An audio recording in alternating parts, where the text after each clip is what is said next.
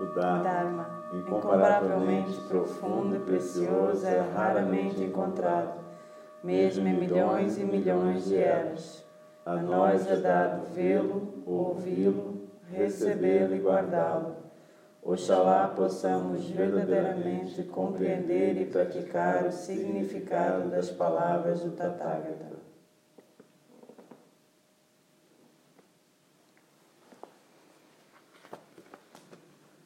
Então, é, a gente procura, numa fala do Dharma, ficar mais ou menos em zazen, na medida do possível. É, isso quer dizer que a gente vai tentar focar de novo no nosso rara, na respiração, e deixar as palavras fluírem através de nós. Isso significa que a gente tenta não conversar com o que está sendo dito, mas sim deixar aquilo fluir como a respiração. Quem fala durante a fala do Dharma deve deixar a fala sair como a expiração, e quem escuta também deve escutar como o vento que passa numa floresta de bambus. E isso vai fazer o efeito que tiver que fazer. A gente não se preocupa necessariamente em entender ou nada desse tipo. É mais uma prática de zazen com algum tipo de verbalização sobre o Dharma. Então a gente vai começar esse período de imersão que a gente chamou, aproveitando um texto do Taizan Maizumi Hiroshi, falecido já, foi um, uma palestra que ele proferiu durante um seixim em 1976. Taizan Maizumi era a base do Zen Center de Los Angeles, uma pessoa muito importante no Zen, e ele foi professor da minha professora, da Roshi John Halifax também. Então, Taizan fez uma palestra dizendo assim: o que vem a ser um seixim? Bom dia para todos.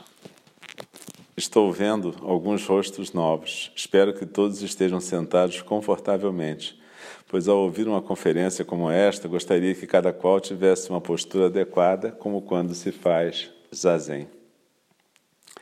Um sextim representa de três a sete dias de zazen aos quais se juntam outras atividades que acontecem nesse zendô. Nosso programa anual comporta agora pelo menos um sextim mensal. Seria interessante tecer algumas considerações sobre o significado do sextim. Qual o seu objetivo e as vantagens que daí podemos auferir para a nossa vida cotidiana. Gostaria de discorrer brevemente sobre isso esta manhã. Sextim. Se compreendermos as conotações originais desta palavra, teremos uma razoável ideia de seu alcance. Ela se compõe de dois ideogramas chineses, Setsu e Shin. Shin significa espírito, coração, e Setsu quer dizer literalmente religar ou reunir. Reunir o espírito. Em resumo, isso significa tocar, conectar, mas também receber, transmitir e continuar. Setsu e Shin quer dizer unir, conectar o espírito ou receber, transmitir, manter o espírito. Eis o que significa Seshin. Surge então a questão: o que vem a ser o espírito? Esse é um dos termos mais ambíguos que existem. O espírito, nós o podemos considerar de uma maneira comum ou segundo conceitos filosóficos, de um ponto de vista metafísico ou nos utilizando de terminologia psicológica, mas no fundo, o que, é isso? Nós falamos do nosso espírito, do espírito dos outros, do espírito universal ou cósmico, ou de algum espírito hipotético com E maiúsculo. Reunir o espírito, conectar o espírito, transmiti-lo, recebê-lo, mantê-lo. Agora vocês podem entrever o significado de Sexim. É se tornar de fato uma só coisa com o espírito. Existe um trecho muito interessante de Mestre Dogen sobre o espírito. Ele diz: o espírito são as montanhas, os rios, as árvores e os matinhos. O espírito é o sol, a lua e as estrelas. O que equivale a dizer que todo o universo é o espírito e dele nós fazemos parte. Nós cremos que possuímos um espírito, tudo bem, mas o que vem a ser isto? O que é este espírito do qual nos fala Mestre Dogen? O que é o espírito universal? Unir esses espíritos, reunir nosso espírito ao espírito do universo. Esse aí é o sentido do Sextim. Nós nos identificamos com o espírito universal, o espírito de Buda.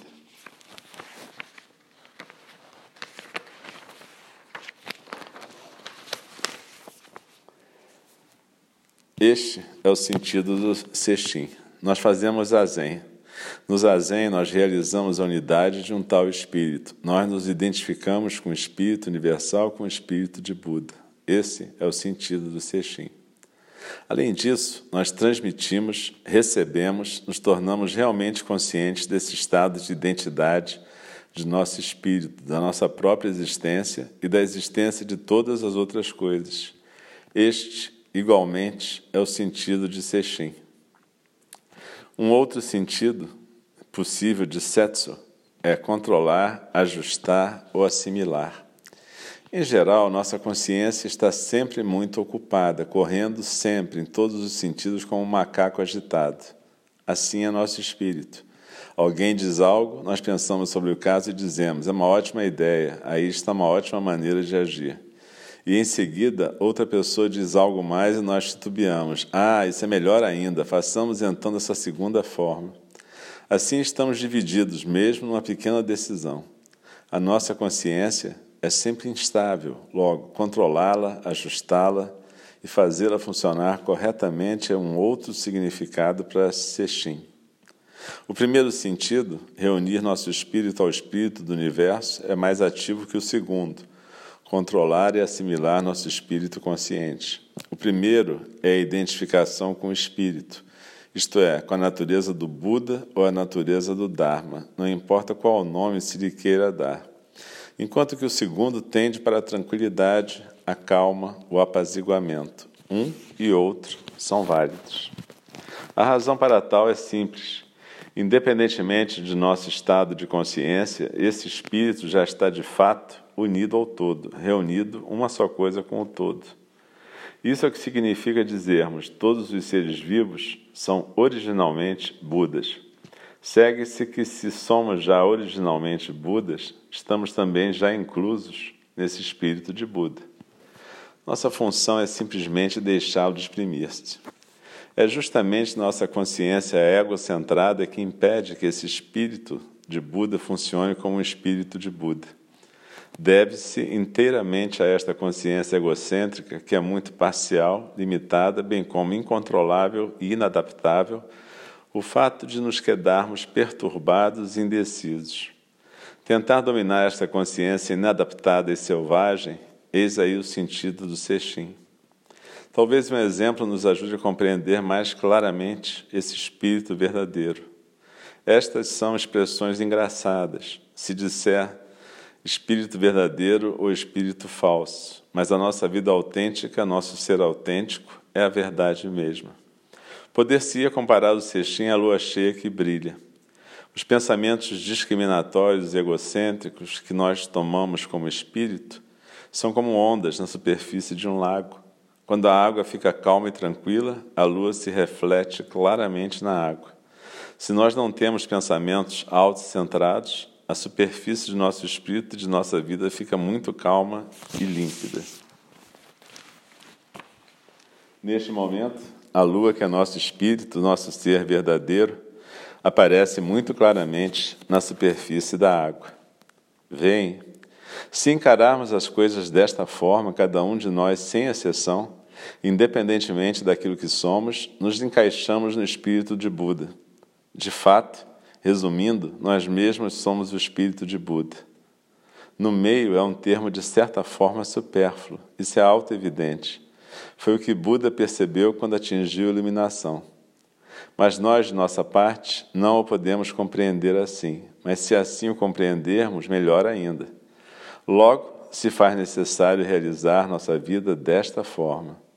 Vocês não terão tormentos e não causarão problemas a ninguém. Mas muitas vezes não podemos aceitar este fato como ele é. Isso também se deve a nossas ideias e pensamentos egocêntricos. De uma forma ou de outra, cremos que este eu exista e que ele esteja separado das outras coisas e dos outros seres. Eu quero fazer isto ou aquilo. Eu não gosto disto ou daquilo. Eu acho isto ou aquilo. E desta forma aparecem obstáculos. Dito de outra forma, a superfície de nossa mente agita-se, e mesmo que a lua ali esteja refletida, fica deformada pela superfície ondulada da água. É nossa vida mesmo que é assim. Mesmo que sejamos já Budas, não podemos aceitar, devido à forma pela qual deformamos a realidade. Num cestinho, nós procuramos ir mais além de todas essas ilusões que surgem nessa consciência do eu. Procuramos ver que a consciência egocêntrica é uma distorção da percepção. Deveríamos nos esforçar por reconhecer o fato da existência, tal o sentido do sextim.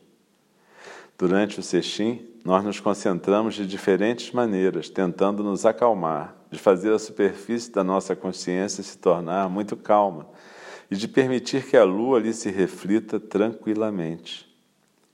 Então, nossa vida se torna mais fácil, mais confortável, mais agradável.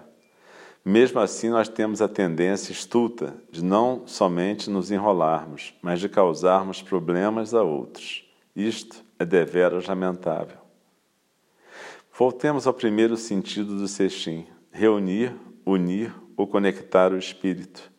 De fato, em um certo sentido, podemos afirmar que cada coisa é o espírito, que o espírito é o verdadeiro ser da natureza de Buda. Digamos que seja o Buda mesmo. Percebem? Tudo está interligado. Por exemplo, nossas vidas estão determinadas pelas interrelações humanas. Não faz o menor sentido pensar que cada um possa subsistir individualmente. Mesmo que caiamos numa caverna profunda, continuaremos tendo ligações com os outros. Mantemos relações com nossos parentes, família e amigos. Temos toda sorte de relacionamentos com os outros, não importa onde nem como vivamos. Isto é como as malhas de uma rede. Cada quadradinho da malha está interligado com os demais quadradinhos que constituem uma rede.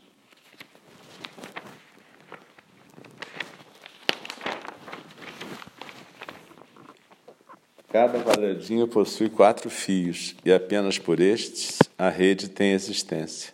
O mesmo ocorre com nossa vida. Cada indivíduo está sustentado pelos outros, e quando ocorre que um quadradinho da rede tenha se rompido, toda a rede se acha comprometida. Para enfatizar, o significado de um indivíduo como membro da malha ou da sociedade, talvez um outro exemplo possa ser útil. Cada qual de nós é como um quadrado da rede, mesmo assim, cada qual de nós é como o coração mesmo do universo. Somos o centro do universo, o preciso centro da vida mesmo, o que resulta é que, se não vivermos de uma maneira justa, tudo fica estragado. Pensem num balão, mesmo a menor picada o fará explodir instantaneamente. O mesmo ocorre com a vida. De fato, se não percebermos o que é a vida claramente, podemos estragá-la por completo. Ao fazer um cestim, procuramos compreender o que vem a ser esse fato da vida. Esse é o sentido do cestim. Todas essas colocações diferentes indicam formas ligeiramente diferentes de se compreender o que vem a ser um cestim. Mas o sentido é sempre o mesmo. Trata-se de realizar e tornar ativo aquele estado de espírito ideal. Aqui estou falando do espírito como se ignorasse o corpo, mas de fato, corpo e espírito são uma e a mesma coisa. Mesmo que em geral sejam considerados como duas coisas separadas, de fato, nada mais são que uma só coisa. Assim, fazer um cestim significa ter a oportunidade de se concentrar realmente e perceber o que somos na verdade essa é uma explicação simples e singela do que vem a ser um cestim. Examinemos agora, desde um ponto de vista prático, quais atividades, horários e ideias necessitamos cumprir a fim de que aproveitemos ao máximo o cestim. O mais importante e fundamental dentro de um cestim é manter a harmonia. Mas a harmonia não pode existir sem que um certo equilíbrio seja estabelecido o que requer ao menos duas ou três coisas. No plano individual, tentamos manter o equilíbrio entre corpo e espírito a fim de manter a harmonia. No nível grupal, se 40 ou 50 pessoas se reúnem para procurarem individualmente equilibrar corpo e espírito, a harmonia do grupo pode se estabelecer. Agindo assim, damos ênfase especial a realizar tudo juntos. É uma forma de ajuda mútua que leva a um estado harmonioso. Bem entendido, essa atitude deve estar presente em todas as atividades cotidianas e mesmo se prolongar durante o período de repouso e sono à noite.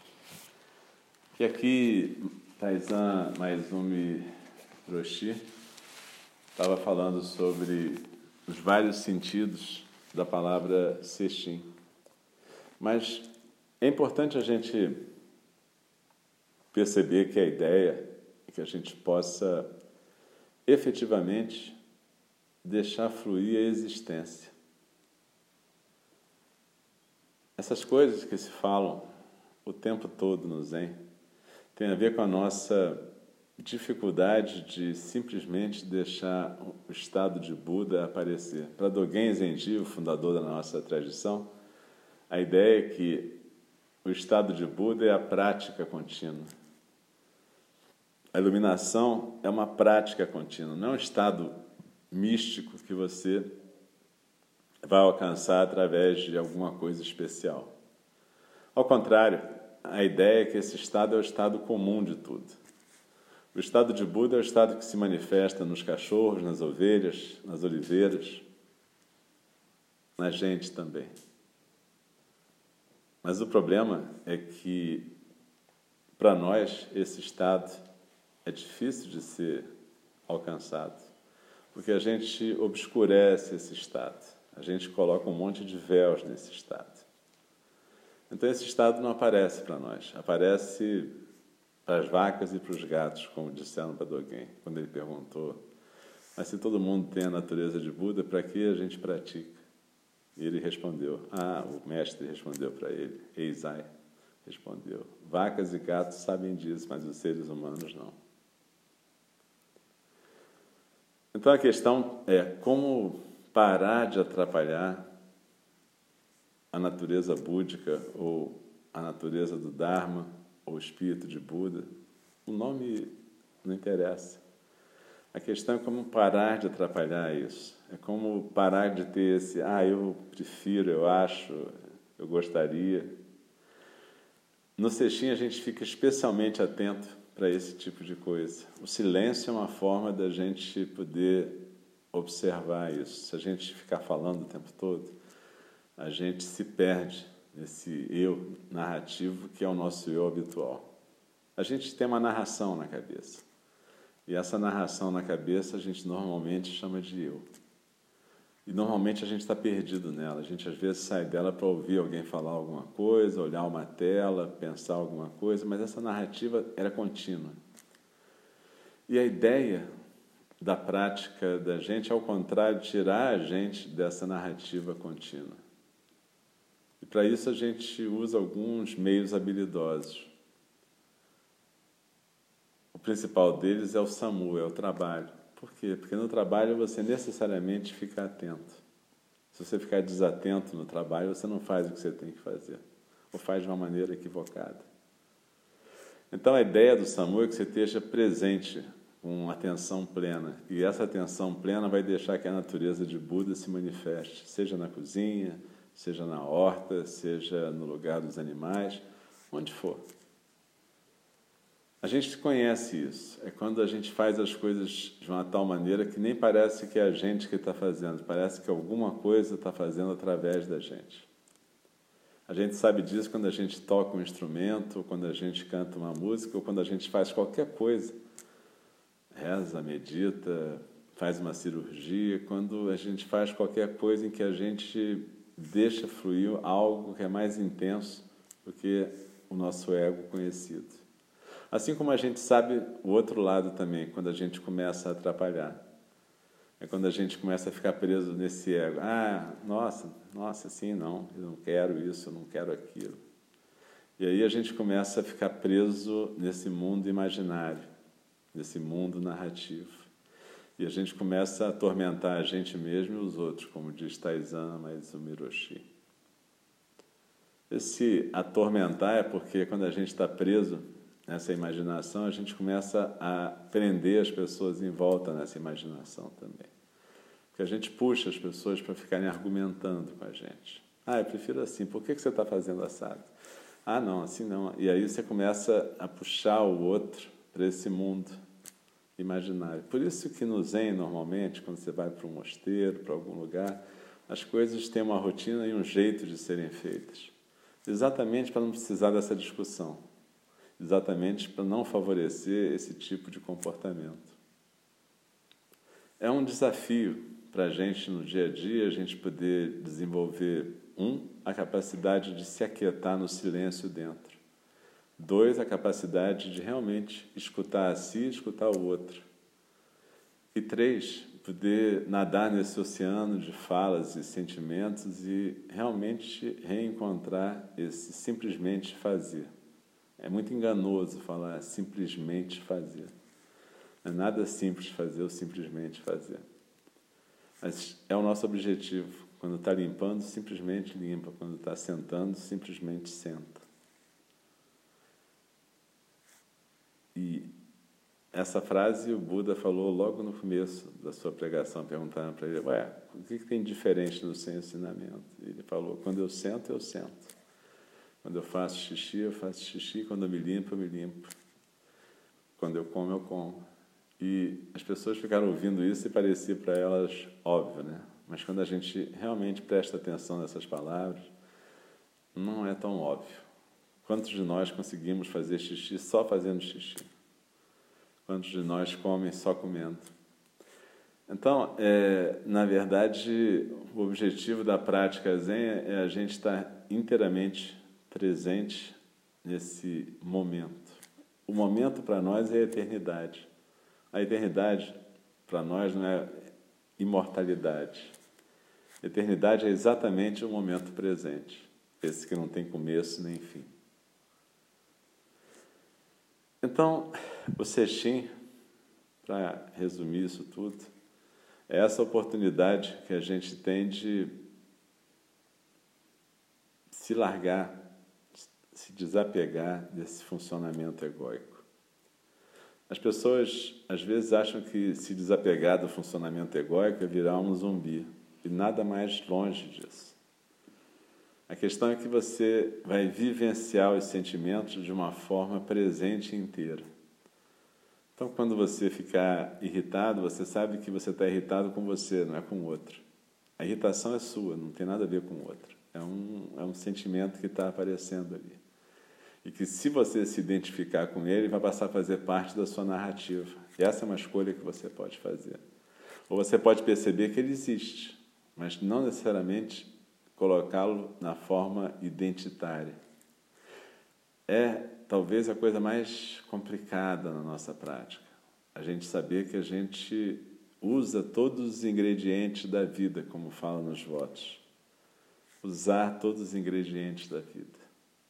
Mas a gente usa e degusta-os como gourmet. A gente não fica um compulsivo comendo aquela comida porque aquela comida é boa ou rejeitando aquela comida porque ela é ruim. A gente degusta tudo, tudo que a vida oferece, todos os ingredientes que a vida vai oferecer para a gente.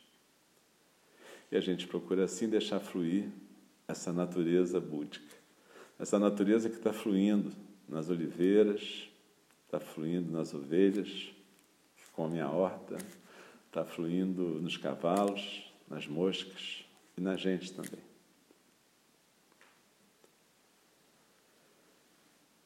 Então, o nosso desafio nesses dias é, quando sentar, sentar.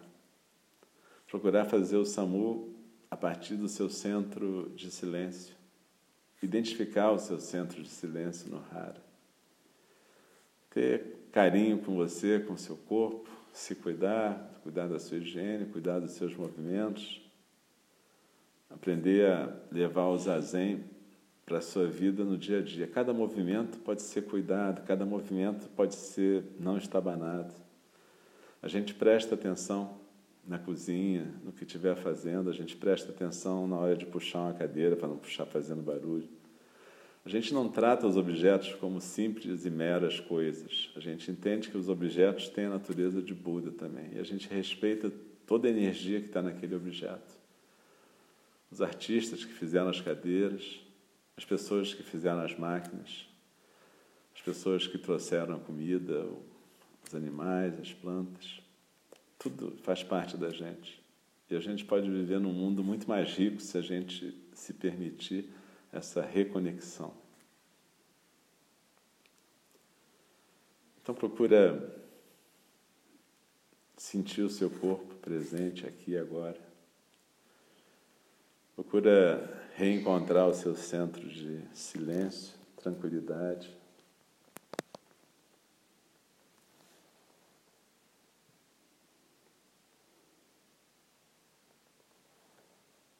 desliza na expiração. E lembra daquela instrução básica de chamata que a gente fez hoje de tarde. Corpo presente, começa com intenção, corpo presente, cabeça bem equilibrada no pescoço, ombros abertos soltos, peito aberto, coluna ereta. Respiração tranquila e o foco na expiração se aquietando. E a gente pode, em tudo que a gente for fazer nesse cestim, lembrar dessa postura. Não para ficar rígido, ao contrário. Para que todos os movimentos possam vir do rara, como quem pratica uma arte marcial sabe, ou quem dança também. A dança, né? Você não, não começa a girar pelos braços, você começa a girar pelo rara, o seu centro. Então, é uma dança a vida. E a gente pode dançar com tudo se a gente estiver nesse centro. É muito bonito o que Taizan Maizumi falou. Todos nós somos o centro. Isso tem a ver com a noção budista de que cada um é o centro do universo, porque o universo é infinito e qualquer ponto é o centro. É uma consideração, um ponto de vista. Então, quando eu estou encarnado nessa forma de alce singular, é só um momento em que eu estou centrando a minha atenção no alce. Mas em algum outro momento o alce não vai mais interessar. E talvez para os outros pareça que o alce morreu, mas é simplesmente uma mudança de centro. Porque na verdade não é o alce, nem a Bernadette, nem nenhum de nós, é todo mundo dançando essa dança do universo. Então procura levar o zazen para cada movimento, seja na cozinha, seja na horta, seja no banho. Tem uma beleza no, no cestim que pode ir para a nossa vida. Eu sei que quando a gente termina um período de prática, a gente tende a esquecer um pouco o que foi feito. Mas a ideia aqui é exatamente como a gente não vai estar tão diferente da vida, do dia a dia, que a gente possa aprender a estar no banheiro e estar presente, aprender a estar na cozinha e estar presente, na comida uma outra forma de comer. Tudo isso são formas que a gente desenvolve. E através dessas formas o vazio se manifesta. Se vocês lembrarem do Sutra do Coração, vocês vão lembrar a forma é o vazio, o vazio é a forma. E é assim que funciona. Então a gente está procurando nessa imersão zen fazer de um jeito um pouco mais próximo da vida do dia a dia da gente, para que a gente possa efetivamente entender que a gente é uma manifestação de Buda e a gente manifestar o Buda em cada momento, em cada movimento. Em cada momento da existência, cada um de nós. Como o Buda no castelo de Tancos. O Buda vai estar na, no lugar do no lagar da Dona Paula, Buda vai estar em todos os lugares, como ele sempre está, dormindo, por exemplo.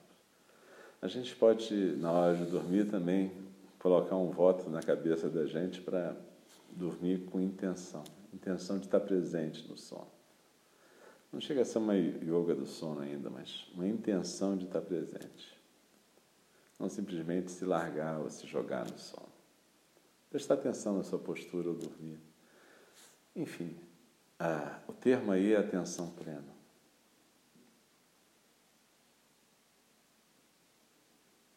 Então procura deslizar na expiração e se aquietando.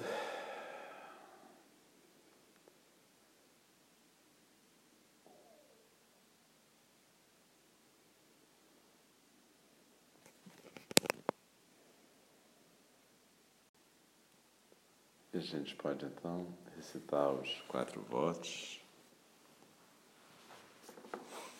Como a gente faz em geral quando a gente termina uma fala do Dharma. Quem não souber não tem problema. Tá? Depois de ouvir umas 30 vezes né, nesse sistema vai acabar aprendendo. Vamos lá.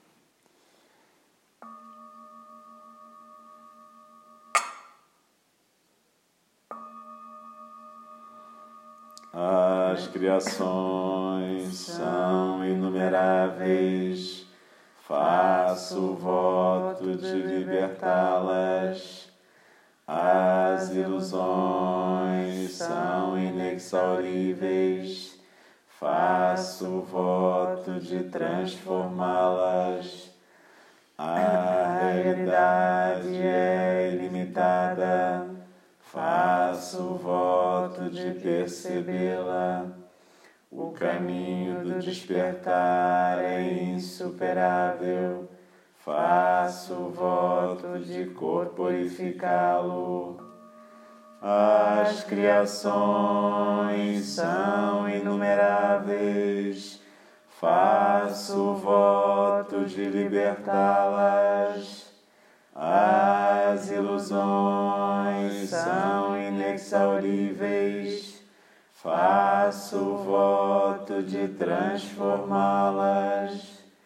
A realidade é ilimitada, faço o voto de percebê-la.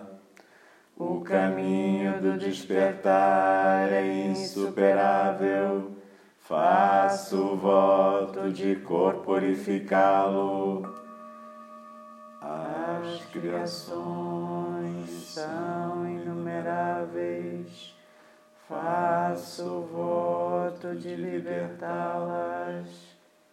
As ilusões são inexauríveis, faço voto de transformá-las. A realidade é ilimitada, faço voto de percebê-la. O caminho do despertar é insuperável, faço o voto de corporificá-lo.